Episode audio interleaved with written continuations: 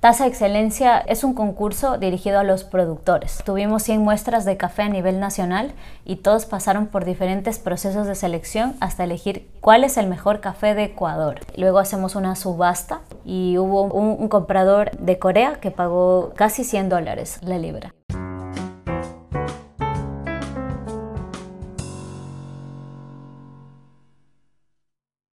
Hola, hola, bienvenidos a Ella Vuela Hoy estamos con Gabriela Correa, CEO y fundadora de Kilómetro Cero Coffee y de su marca Café La Llama, una marca de café especial origen ecuatoriano en la región de Loja. La marca está actualmente en distintos puntos del país y está montando una planta para procesamiento del café y su exportación a Europa. Gaby mantiene una relación cercana con los productores para asegurar la calidad de su materia prima. Tiene una maestría en Economía y Ciencia del Café de la Universidad del Café en Italia y fue coordinadora nacional del concurso Taza de Excelencia, donde distintos agricultores pudieron subastar su café al resto del mundo. Bienvenida Gaby. Hola Andrea, muchas gracias por tu invitación y estoy súper feliz de contar mi, mi, vida dentro del mundo del café. Muchas gracias a ti Gaby, estoy súper emocionada. Eh, para mí eso también es aprender de café. Así es. Cuéntame un poquito de ti. ¿Quién es Gaby Correa? ¿Cuáles son tus experiencias previas que te llevaron a, a este mundo. Al mundo del café. A ver, ¿quién es Gaby Correa? A ver, eh, me considero una persona eh, líder desde siempre, es, desde pequeña he sido líder. En el colegio fui presidenta de mi colegio y, he tenido este don del, del, liderazgo para empezar un proyecto, terminarlo y seguir. Me considero una persona creativa también, soñadora, resiliente y con ganas de siempre empezar algo nuevo y con ganas de comerme el mundo. Soy también sensible, esta parte de mi vida sensible. Eh, soy bastante espiritual, eh, soy católica, entonces trato de siempre estar en este mundo y es mi base para todo. Y, mm, bueno, eso es como un, eh, algo, soy hogareña, bastante hogareña también. Y bueno, ¿cómo empezó mi vida en el, o qué era antes mi vida en el mundo del café? Pues yo nací y crecí en Loja hasta el colegio y luego la parte de la universidad me mudé a Guayaquil en el 2009 para empezar la carrera de comercio exterior. Entonces en Guayaquil viví alrededor de cuatro, cinco años estudiando entre la tesis y todo. Y yo realmente eh, seguía administración de empresas, pero fue solo una materia que me hizo clic de que realmente me gusta el comercio exterior. Y ahí empecé. Entonces trabajé tres años en la parte de camaroneras, importando ciertas cosas desde China aireadores se llamaban exactamente para, para, para las camaroneras. Y luego eh, no me llenaba, era algo como que venían motores y yo decía, Gaby, o sea, es importación, es comercio exterior, pero no me llenaba el corazón. Y también el, el trajín de, de, esta negociación un poco informal con los camaroneros eh, era también un poco complicado. Así que justamente ese año se abrió... Eh, los aranceles, entrábamos sin aranceles libres a Europa y dije, me voy a Europa y complemento realmente mi maestría. Y empecé a buscar maestrías, encontré una que se llamaba Internacionalización de Pymes en eh, la Universidad de Barcelona. Y eh, prácticamente cuando yo puse un pie en Barcelona sabía que yo tenía que, en ese año de vida, saber qué podría exportar de Ecuador, porque nunca me, me veía viviendo ahí toda mi vida. Mi calidad de vida en Ecuador, gracias a Dios, es buena entonces, así empezó como antes de, empezar. Eh, y eso, eso es un poquito antes del mundo del café, una previa entre me gradué del colegio, universidad, eh, Guayaquil y luego primer paso para empezar la maestría. ¿Y en Barcelona te diste cuenta que lo que querías hacer era café o, lo descubriste luego? Eh, sí, a ver, entonces, eh, como yo estaba en una maestría de internacionalización de pymes, em, uno de los trabajos era como hacer la tesis, ¿no? Para poder internacionalizar una empresa. en ese momento empecé a trabajar en Pro Ecuador como simplemente investigación de mercado de tres productos que me dieron pero estaba empezando a investigar el café comercial. Y en este camino de ir a todas las tiendas y a todos los retails en Barcelona, me di cuenta que existe algo más que el café comercial, que era el café de especialidad. Entonces empecé a ir a tiendas, a cafeterías de café de especialidad y me di cuenta realmente como qué, qué diferencia hay entre un café comercial y realmente em, he sido también siempre una persona social eh, y me di cuenta que podía conectar algo de mi vida pasada porque me olvidé de mencionarlo antes, pero yo vengo de una familia productora y comercializadora de café muchísimos años, es más, y de mis dos apellidos, Correa y Rojas. Entonces todos mis tíos por parte de Correa y todos mis tíos por parte de Rojas eh, son lo que son gracias al café en su época por mis abuelos. 100% cafeteros. 100% cafeteros todos y, y, que decimos realmente con mis hermanas en los fines de semana la visita a los abuelos pisando el café. En los campos de café. En los campos de café y en la finca de café. Entonces mi abuelo como que siempre nos decía que no pisemos el café y era un poco así enojado. Eh, pero yo en algún momento lo perdí, o sea, me había olvidado ese tema porque eh, la producción en los años 90 hubo una plaga y aparte cosas del gobierno que acabó con el 85% de producción y mis abuelos tuvieron que dejar el café. Entonces lo había perdido, pero cuando estuve en Barcelona y descubrí el café de especialidad, me di cuenta que ya había encontrado lo que yo fui a hacer allá, que era, ahora sí entiendo todo, puedo exportar café. Se conectaron estas dos etapas. Sí. ¿Qué, qué es el café de especialidad? ¿Cómo se diferencia de, de la taza que me tomo todos los días. Ya, a ver, entonces el café de especialidad es un café eh, que tiene trazabilidad y hablamos de un café de origen. Entonces eh, lo llamamos la tercera ola de café. ¿Por qué? Porque está, realmente se, se desarrolló en, en, los últimos 15 años, donde, bueno, yo tengo 32 años, pero a los de nuestra generación nos empieza a importar de dónde vienen los productos que consumimos, quién lo hace, qué le ponen, cómo lo hicieron, cómo lo hicieron, sufrieron las personas que lo hicieron, no lo sufrieron, viene en masa, hay eh, trabajo infantil detrás de la, de la taza. Eh, entonces, el café de especialidad es prácticamente conocer la trazabilidad de dónde viene tu café a través del origen. Pero no solo eso, no aparte del conocimiento, sino encontrar realmente la mejor materia prima que no haga que mezclando todo en una sola y tostándolo muy alto sea un café comercial. Entonces, el café de especialidad, desde que tú cosechas eh, cada granito de la planta, tienes que cosechar solo la cereza roja. Entonces, es como una rama que hay diferentes cerezas, roja, verde, este, pintón, más, más naranja, puede ser una con alguna plaga, enfermedad, etcétera. Entonces, el productor tiene que elegir solo las rojas y desde que hace, elige eso, empieza el camino del café de especialidad porque mantiene el sabor y, eh, y todos los, eh, los componentes, que se, las propiedades que puede tener un café. En el café comercial tienes eh, cerezas de otros colores que cambian el sabor. Sí, exacto. En el café ah. comercial es como una mezcla de todas las cerezas que encontraste en el árbol. El café de especialidad es solo la cereza roja que mantiene ese sabor. Seleccionado. Seleccionado. Y gran parte de esa trazabilidad me imagino que es el trabajo con los productores también para que ofrezcan producto de calidad, para que lo puedan cosechar. Trabajas, trabajas muy cerca de los productores.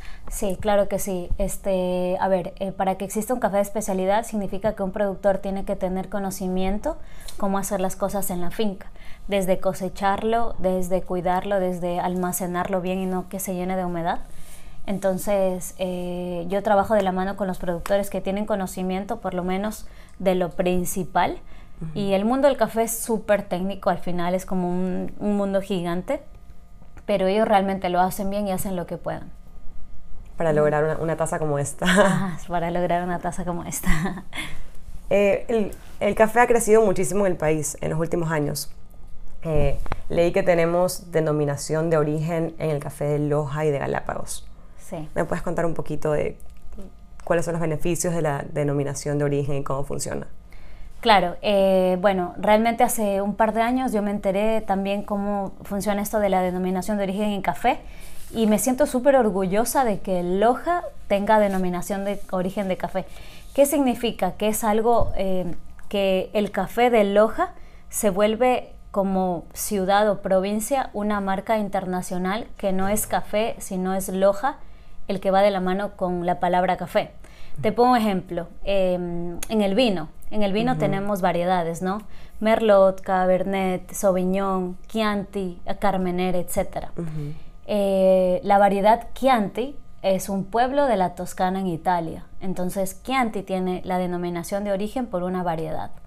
Entonces, o el queso parmigiano en Italia también. Viene de la, región, de la región. De la región. Entonces, está pasando lo mismo con café en Loja y en Galápagos. Entonces, es chévere saber que luego, en unos años, van a decir eh, Loja, eh, van a, van a, decir una ciudad de Brasil, una ciudad de Costa Rica, una ciudad de Guatemala como denominaciones de origen para saber cuál es el perfil de ese café y ya ni siquiera tienes que decir vino Chianti, sino como solo Chianti. Entonces...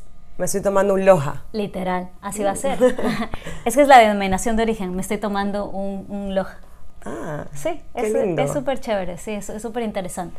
Hay otras ciudades productoras de café también en el mundo que igual es como que están sacando su denominación de origen y te van a decir en algún momento qué quieres, eh, Loja, Pichincha, Manabí, El Oro, y tú vas a decir Loja, pero porque tienes un conocimiento de cómo es el perfil de ese café.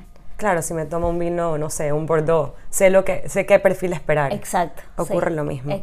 ocurre lo mismo. Y para que se llame Loja, tiene que tener como algún perfil específico de, no sé, acidez, color o, eh, Realmente es el protocolo que tiene que cumplir el, el, el, productor para llegar a decir que su café es de Loja. Entonces hay un, un protocolo y una estructura que le han trabajado muchísimos años la parte del gobierno con empresas privadas para realmente saber eh, la trazabilidad de ese café. Y saber que efectivamente creció en Loja. Exacto, sí, correcto.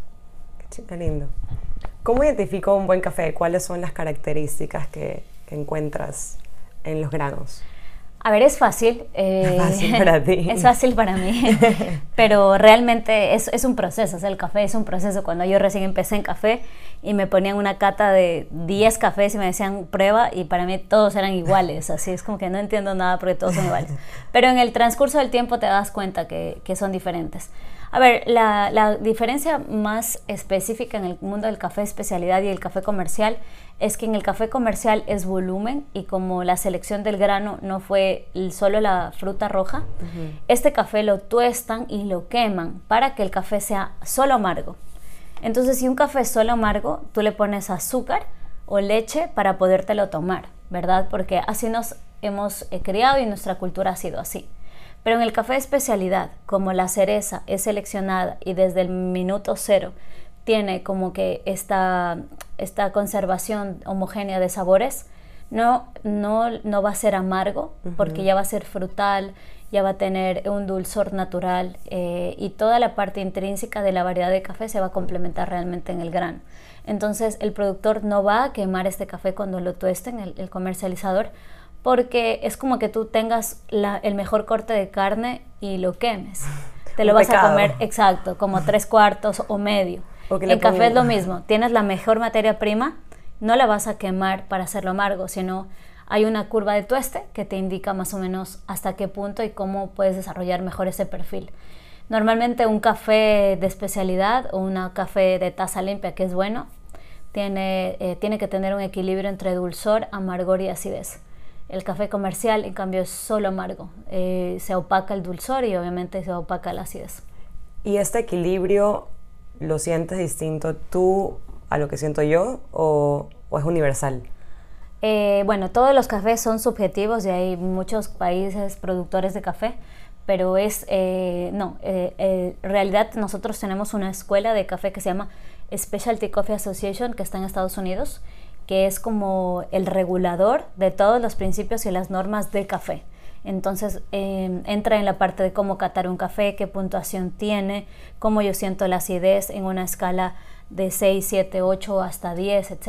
Entonces hay un regulador en el mundo del café que controla y más o menos nos dirige en este camino a qué es acidez y qué no lo es. Ok, hay una escala. Exacto, hay una escala. El consumo de café en el Ecuador ha cambiado veo que cada día hay más cultura cafetera. Sin embargo, todavía vemos mucho del café soluble en el mercado y es lo que más se consume. ¿Cómo has visto esta evolución y qué ideas tienes para aumentar la, cultura de café, de tomar más café pasado? A ver, yo creo que es un proceso eh, este cambio de cultura, porque para mí lo ha sido y yo creo que para los que vienen en esta, en esta edad también, en estos años, entonces, eh, si tomábamos café soluble era porque nuestros padres nos lo daban, ¿no? Sí. Y las personas que viven con los padres toman café soluble porque es lo que hay en la casa. Pero el día que nosotros salimos fuera del de la casa de nuestros padres, tenemos que comprar nuestras propias cosas. Entonces, pero nos importan diferentes, em, tenemos diferentes gustos a nuestros padres, porque si nos vamos a vivir solos, seguramente no vamos a comprar todo lo que ellos compraban, sino vamos a ser un poco más selectivos. ¿Por qué? Porque nos importa más el medio ambiente, comer sano, comer fresco. Entonces, seguramente nuestra alacena va a ser diferente a la de nuestros padres. Y en eso incluye el café de especialidad, porque tú vas a elegir tus propios eh, productos y vas a seleccionar un buen café que no solo te aporte cafeína, sino que lo disfrutes, que realmente lo disfrutes y puedas sentir todas estas notas. Pero es un proceso y yo creo que aquí en Ecuador y sobre todo aquí en Guayaquil, bueno, en Guayaquil y en Quito, la cultura del café está creciendo gracias a marcas de especialidad como, como La Llama, como otros colegas que yo tengo que se llama eh, Uma, Rua, que son marcas buenas de café de especialidad, que están también enseñando a todos los consumidores a cómo cambiar el chip de café comercial a café de especialidad por tu bienestar de salud y también por, eh, eh, por ayudar a los productores. Sí, total. Y lo que dices es cierto, cada día vemos un consumidor mucho más, más exigente que busca concientizar más en temas de salud, medio ambiente también, cómo fue producido, le están pagando lo, lo justo al productor. Son temas que cada día son más importantes y nuestra generación los va buscando mucho más. Me hablabas de tu marca Café La Llama. Cuéntame un poquito de, cómo haces para conectar con tus clientes. Creería que gran parte de esto es hacerles ver que es un buen producto y fidelizar el consumo. Bueno, sí, eh, yo desarrollé la marca justamente en el año de la pandemia, en el 2020. Había llegado de mi maestría de, de café, de economía y ciencia del café en Italia y no tenía trabajo y literal fue como, bueno, yo en algún momento de mi vida soñé hacer una marca, pero no lo veía ni cerca cuando lo soñaba, ¿no? Y simplemente la pandemia me empujó a hacerlo en ese momento porque no tenía nada más que hacer. Pero como había vivido dos años en Europa, tenía como que estas ideas frescas de lo que se había movido allá, europeo, cafeterías, colores, estilos, más o menos de cómo quería que sea mi marca. Entonces desarrollé la marca basado en, ciertos eh, valores, en ciertos pilares. Entonces, eh, uno de los pilares es la responsabilidad social y ambiental. Entonces la responsabilidad social es eh, pagamos lo justo a los productores, trabajamos con ellos, sabemos quiénes son, controlamos toda nuestra cadena de café previa que llega al consumidor final. Eh, eso es lo más importante para nosotros y siendo Lojana también. Eh, ambiental, pues fui uno de los primeros empaques 100% reciclables que yo traje a Ecuador. Em, en el 2020, literal fue en la pandemia, averiguar en todo el mundo quién empaca reciclable para café porque el empaque para café necesita unos componentes y unas propiedades diferentes para conservar más el producto, ¿no? para que respire. Exacto. Para que cuando se tuesta emite, eh, emite dióxido de carbono, lo puede eliminar por una válvula que tiene, pero tampoco entre oxígeno para que no choque y se vuelva como un poco rancio. Entonces eh, investigué, lo conseguí y siempre sabía que tenía que tener como las montañas de, de Ecuador, como que cuando me uní con mi equipo de branding, realmente ellos se llaman Take Three Studio en Quito, les dibujé así, este, más o menos este modelo, esta inspiración, estos colores, algo así. Y ya, entonces, ¿cómo, era, ¿cómo salió Café La Llama? El nombre fue porque estaba con mis sobrinos, eran niños, y les decía, yo quiero ponerle el nombre de un animal porque quiero darle vida a la marca. O sea, quiero que la llama eh, celebre, te dé tips, te aconseje, te, te, impulse, te disfrute, o sea, tenga vida, ¿no? Y mis sobrinos, una pijamada de las de la pandemia, era como decían así, ya animales de Ecuador, cóndor, este, pingüino, eh, piqueros de patas azules, porque siempre se nos vienen los, los animales de Galápagos, ¿no? La tortuga, y luego como que fue llamas, sí, llamas, y yo sí, ah, y a mí siempre me han gustado las llamas. Y era como que sí, pero no llama, sino la llama. Ellos te dijeron la llama. Sí, sí, sí, sí. Mi sobrino realmente fue Teo, mi sobrino Teo se llama. Ah. Él no sé si se acuerda, pero fue la llama. Y yo, wow, la llama, es verdad, la llama. Entonces ahí uní como que la llama es uno de mis animales favoritos. Me encanta como los lo audaces, audaces que son este es un café de, es un animal de altura que vive en la altura entonces yo quiero representar como un café de altura. Ajá. y aparte de eso le doy vida a la marca. Entonces como que a través de la llama hago cositas y te enseño.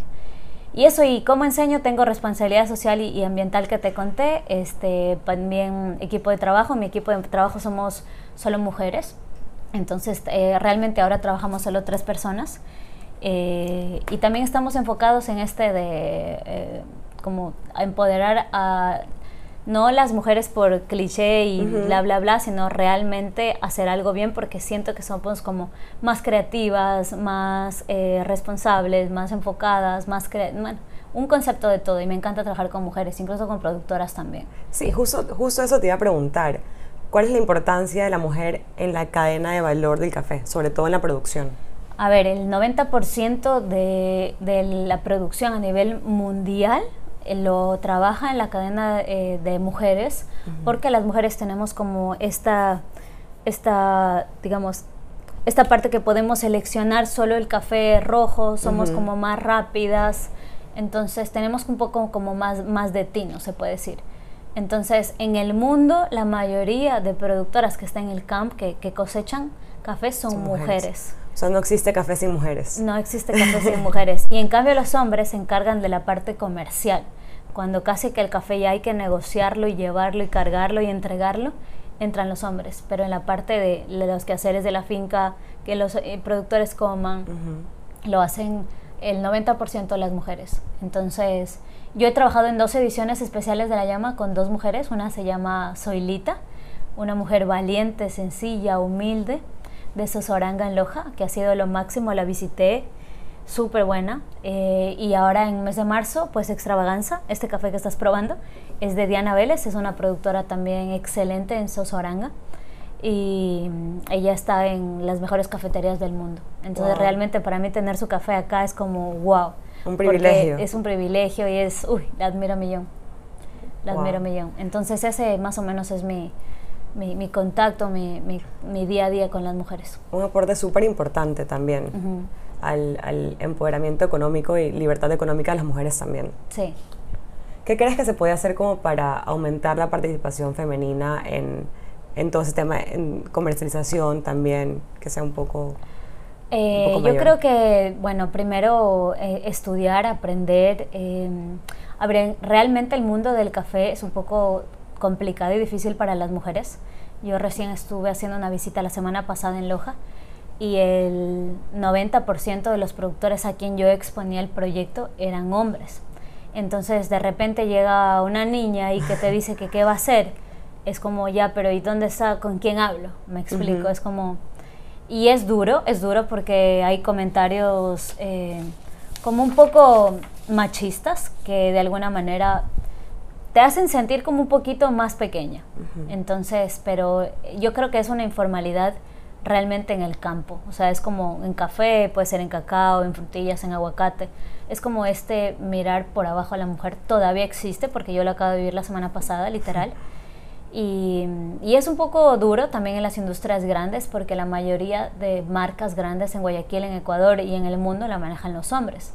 Entonces de repente llegas a un a un puesto grande, inmediato, rápido, joven, y es que no se la creen porque te ven como, ah, no sabes. Ah, no sabes con quién vienes. Ah, no sabes. Y es como que el mucho del no sabes estás empezando. Pero es como que puedo yo saber más que tú. Pero sí, sí es un poco complicado el tema. Sobre todo porque es un cultivo del campo y los productores, pues, hay mucho machismo. Y he escuchado que eso también ocurre en distintas industrias. Por ejemplo, en el vino también ocurre mucho eso, en las catas. Pero qué bueno que la participación está aumentando y y tengamos personas como tú también brindando ese tipo de oportunidades a otras mujeres. Sí, sí, sí, sí, a mí me encanta, a mí me encanta. Es, no es fácil, no te voy a admitir que es fácil, es, es complicado. Pero aquí estamos, ¿no? Como que ya se tomó la decisión y es solo para adelante. Siempre digo, empezamos como todo solo para adelante. Y hablando como de la industria, eh, escuché que tú formaste parte de la tasa de excelencia de la organización, o me puedes corregir, coordinación de la, bueno, fui la coordinadora nacional del proyecto, entonces luego que creé la marca en el 2020, en el 2021 salió esta oportunidad para ser la coordinadora nacional. Tasa de Excelencia eh, es, un, eh, es un concurso dirigido a los productores. Entonces tuvimos 100 muestras de café a nivel nacional y todos pasaron por diferentes procesos de selección hasta elegir cuál es el mejor café de Ecuador. Entonces este evento duró un año realmente, luego hacemos una subasta y todos compradores internacionales se reúnen a ver, ya probaron su café, lo enviamos y es como que ahora sí, este café, ¿cuánto pagarías por este café? Y hubo un productor que pagó, un, comprador eh, de Corea que pagó casi 100 dólares la libra. 100 dólares la libra. Ajá, por, por un café, la libra, así de un productor, sin tostarlo, nada, ¿no? Entonces yo fui como que la coordinadora de toda la parte logística, administrativa, o sea, fue un, proyecto súper grande que hice con ACEDE, que es la Asociación de Cafés Especiales del Ecuador, aquí, y aprendí muchísimo, yo creo que esa fue una escuela súper grande, eh, fue otra ventana de Gaby Correa hacia el mundo de Ecuador, hacia los productores, hacia saber quién soy, qué quiero, cómo les puedo ayudar. Fue, fue mucho de servir. Entonces la semana pasada que estuve con ellos, todos me recordaban por tasa de excelencia. Y era como, fue mucho de servir. Y son oportunidades que las tomas pasaron y, pero marcaste ahí una huella, ¿no? Dejaste tu huella, le, le diste la oportunidad a todos estos productores de exhibir su producto que lo han trabajado por muchísimo tiempo, lo han nutrido literalmente, cuidado, y lo expusiste al mundo. Vino alguien de Corea y pagó 100 dólares por una libra de café. O sea, esta es una libra de café, ¿verdad? Eh, sí, este, este, acá es de 400 gramos, pero sí, 53 gramos más. Una libra de café, pero en verde, al productor. Este ya está tostado. O sea, este tiene. bueno, realmente fueron 97 con algo, pero bueno, casi 100 dólares. Sí. sí. sí. y fue un. Imagínate, recibir esa cantidad de los productores fue como, wow, o sea, hice bien mi trabajo. Entonces, eso fue en el 2021, que fui parte de la coordinación nacional conocí muchos productores, mucho de la industria de café, eh, empresas grandes, medianas, pequeñas y productores. Entonces yo creo que, el, claro, el 2021 fue un, buen año profesional para mí. Y también un poquito más de Ecuador para el mundo, que nos conozcan un poco más como un país cafetero. Eh, sí, correcto. Como que, como que tenemos un origen único, tenemos un perfil de café súper bueno. Pruébenlo, eh, ahora sí saben lo que cuesta y lo pagaron increíble. Gaby, actualmente tienes un, estudio donde tengo entendido que das clases de café y tienes varios servicios. Sí, este, parte de eh, compartir esta cultura de café es enseñar, ¿no? Es enseñar lo que yo aprendí en Italia y lo que aprendí en Tasa Excelencia y lo que sigo aprendiendo todos los días con los productores y en el mundo del café. Entonces eh, busqué un lugar simplemente para hacer mi oficina, mi parte de producción, pero también utilizarlo para dar talleres de cursos de barismo y de cata. Entonces es yo el nombre real es como un estudio de café y es porque estudias realmente el café que uno dice, wow, no lo creí, pero lo estoy haciendo. Entonces, damos cursos de, desde lo más básico, que es cómo hacer un buen barista en tu casa, con cosas mínimas que las puedes cambiar y que realmente ves la diferencia. Tenemos cursos de filtrados, de, con la máquina de espresso también. ¿Qué es, es un curso de filtrado? Filtrados es todo el café que es como el café pasado. El café pasado eh, pasa por un filtro. Okay. Y entonces le decimos filtrado porque es como cursos de café pasado más o menos, pero con diferentes métodos de extracción que puede ser la French Press, puede ser la B60, la Calita y todas esas cosas que ves ahí, la Chemex. Entonces cada, cada método de extracción tiene como su función y su objetivo. Y este espacio también no solo es para compartir cosas de café, también hago colaboraciones con diferentes emprendimientos y marcas que me quieren como simplemente acompañar. Es como, el otro día tuve una, un taller de escritura y el café fue como, ¿qué es café de especialidad? Les di como una experiencia de café, pero al final el café les sirvió a ellas como inspiración para escribir. Entonces terminaron escribiendo poemas del café y yo sí, wow. Y el otro día también tuvimos un taller de cerámica, entonces este espacio realmente es para compartir y ayudar también a los emprendimientos a que vengan y demuestren y hagan lo suyo y si el café puede estar dentro, chévere y si no, pues es todo suyo. Veo que estás haciendo algo bastante distinto a otras marcas de café. No estás solamente comercializando un café de excelencia y calidad y especialidad, sino que estás creando experiencias con tu producto. Sí, correcto. O sea, eh, al final para mí el día a día es como, mi, mi, ritual es, me levanto, bueno, tal, tal, tal, pero yo necesito mis 15 minutos espirituales de café donde realmente meditas y piensas un poquito más de, de qué hiciste ayer o qué vas a hacer hoy y, esta meditación interna que al final te, sirve para empezar el día. Y esto he querido transformarlo en una experiencia. Entonces mi marca realmente es sentirte bien disfrutando el café. No siendo tan picky de miles de variables que hay que las puedes controlar, sino disfrútalo y piensa que alguien se sacrificó para algo que estás disfrutando en este momento. Entonces ese es el giro de la llama y del estudio, como creando estas experiencias para que la gente lo vea más o menos así. También concientizando, ¿no? Como para que llegue a esta bolsa y la puedas abrir, hay un trabajo súper grande detrás. Exacto, hay un trabajo, imagínate que eh, sembrar una planta de café dura cuatro años, o sea, tú siembras, pones la, la, semilla en la tierra, se demora entre tres y cuatro años, luego son como seis meses entre que cosechas, secas, eh, lo seleccionan, lo tuestan, llega la percha y normalmente un expreso de la máquina se demora entre 20 y 30 segundos. Entonces hay un dicho que dice el café recorre como casi cuatro años y medio para que tú entre 20 y 30 segundos lo mates. es como, digamos que tengas una, el mejor corte. Y este animal estuvo casi que en un lugar súper tranquilo, súper antiestrés, relajado, para que no se estrese y el corte sea súper como rico. Y el momento y se quema el corte, así es como que hiciste todo mal. ya, es lo mismo en café, es como que realmente hay que apreciar, eh, y son cosas chiquitas que puedes cambiar, pero sí. ¿Qué tips nos podrías dar para hacer mejor nuestro café?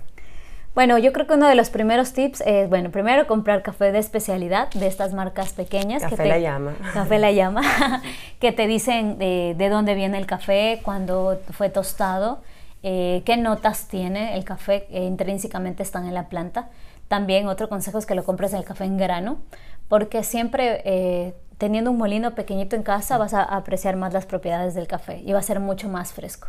Sabe distinto si lo compro molido a que si lo compro en grano. Sí, 100%. Ok, gracias por los tips. Lo voy a, lo voy a hacer cuando vaya a mi casa. Cuéntame un poquito de tus proyectos futuros con, con Café La Llama. Ya, yo creo que cada año en mi vida es como una montaña rusa que eh, hace el, este año me di cuenta que yo voy contando mi vida en café en cuanto a años, así 2020, 2021, 2022.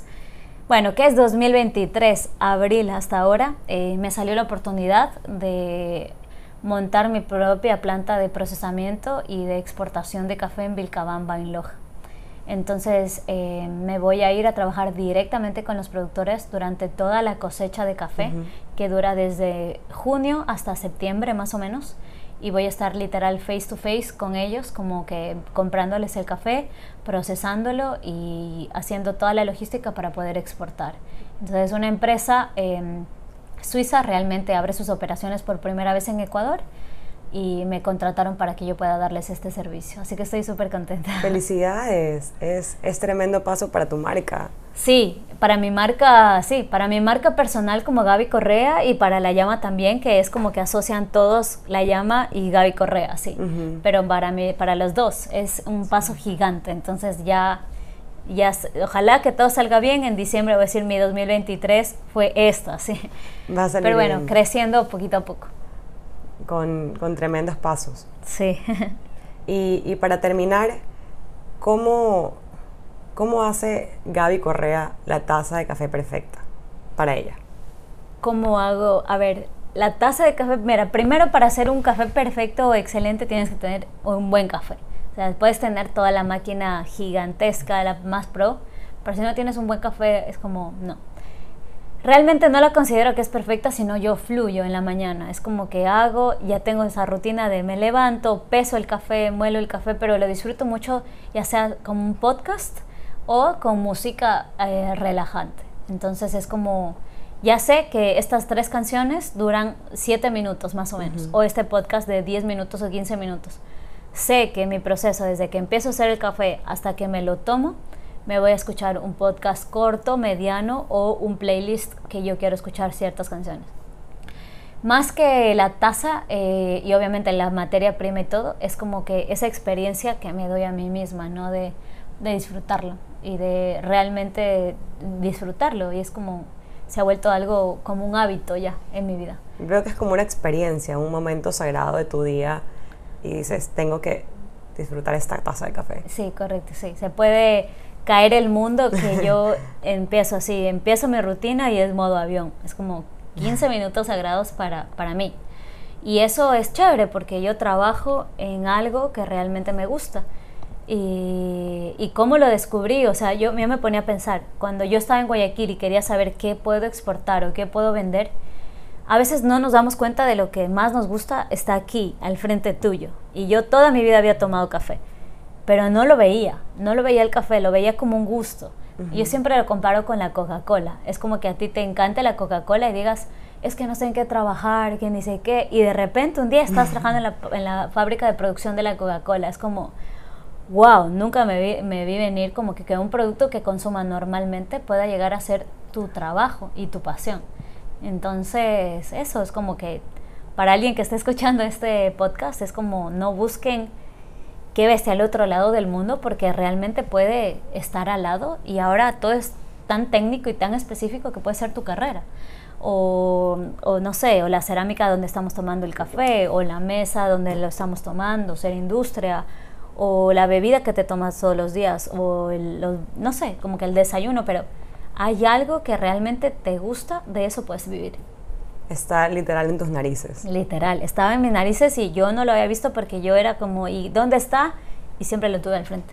Pero bueno, te reencontraste con el café al sí, final. Sí, sí, sí, me reencontré con el café. Gaby, me encantaría que todos los que nos escuchan tengan la oportunidad de tomarse una taza de café La Llama. ¿Dónde te pueden encontrar? Eh, muchas gracias, André. A ver, entonces, eh, bueno, mi principal punto de venta, realmente tenemos un e-commerce que es eh, cafelayama.com. Entonces, ahí tenemos café en grano, molido y nuestras ediciones especiales que sacamos eh, trimestralmente más o menos. Y luego en Guayaquil, pues estamos ubicados en estas tiendas sostenibles, eco-friendly. Aquí en San Borondón estamos en Equa Gourmet, en La Molienda, en Central Park. En la playa estamos en Pueblo Market, en Momolón. Y en Quito tenemos un distribuidor grande que está en Quicentro, Shopping, pase, en sí, Quicentro y Paseo San Francisco, que se llama Divino Vibes. Entonces, eh, estos prácticamente son nuestros grandes distribuidores que nos, que nos ayudan a, a, vender el café acá. Y aquí en el estudio de café, en Arcos Plaza. Siempre en el estudio. Aquí también hacen los cursos, ¿verdad? Sí, en este lugar hacemos los cursos. Tengo entendido que también lo vas a abrir para coworking. Sí, justamente por este proyecto de procesamiento de café eh, voy a estar un poco, un poco más en la provincia de Loja con los productores y este espacio en Guayaquil pues no lo quiero abandonar, es demasiado lindo y quiero que alguien más le saque el jugo ya que yo voy a estar un, unos meses ausente. Uh -huh. Así que estoy eh, viendo un espacio de coworking por asientos. y como el lugar es tan bonito pues que alguien más lo aproveche mientras yo no estoy. El lugar es, es maravilloso, la verdad. Así que bueno, chicos, los que nos escuchan, si están buscando un lugar donde trabajar por la tarde o hacer coworking, Café La Llama es el lugar perfecto, en los Arcos Plaza, ¿verdad? Sí, en los Arcos Plaza 1. Buenísimo. Gaby, muchas gracias por tu tiempo. Me ha encantado conversar contigo y aprender de café y sobre todo aprender de tu historia. Bueno, Andrea, muchísimas gracias a ti por invitarme a tu podcast. Eh, yo contenta de puedo ser una parlanchina infinita y te puedo hablar tres horas pero creo que el, el, núcleo lo dije y nada, como que, que, las personas se animen a... No es encontrar tu pasión, es a lo mejor la tienes enfrente y simplemente no, no, la, no la ves porque no la quieres ver. Pero eso y que de las pequeñas cosas como una taza de café se volvió a mi trabajo y cada vez crece y crece y crece y crece. Así que eso, muchas gracias a ti y por tu invitación nuevamente tenemos que dejar de buscar tan lejos. Sí, correcto, dejar, yo tuve que cruzar el charco, llegar a Barcelona para darme cuenta que era el café y era como que, pero si todos los días tomaba café desde que tengo, era una niña y es como, wow, ¿no? Es como que uno magnifica las cosas que tiene que ser gigante, pero a veces algo sencillo es realmente donde está tu pasión. Cuando es, es, hay que regresar Cuando a las es, raíces. es, así es. Muchas gracias a todos por escucharnos y nos vemos pronto. A volar.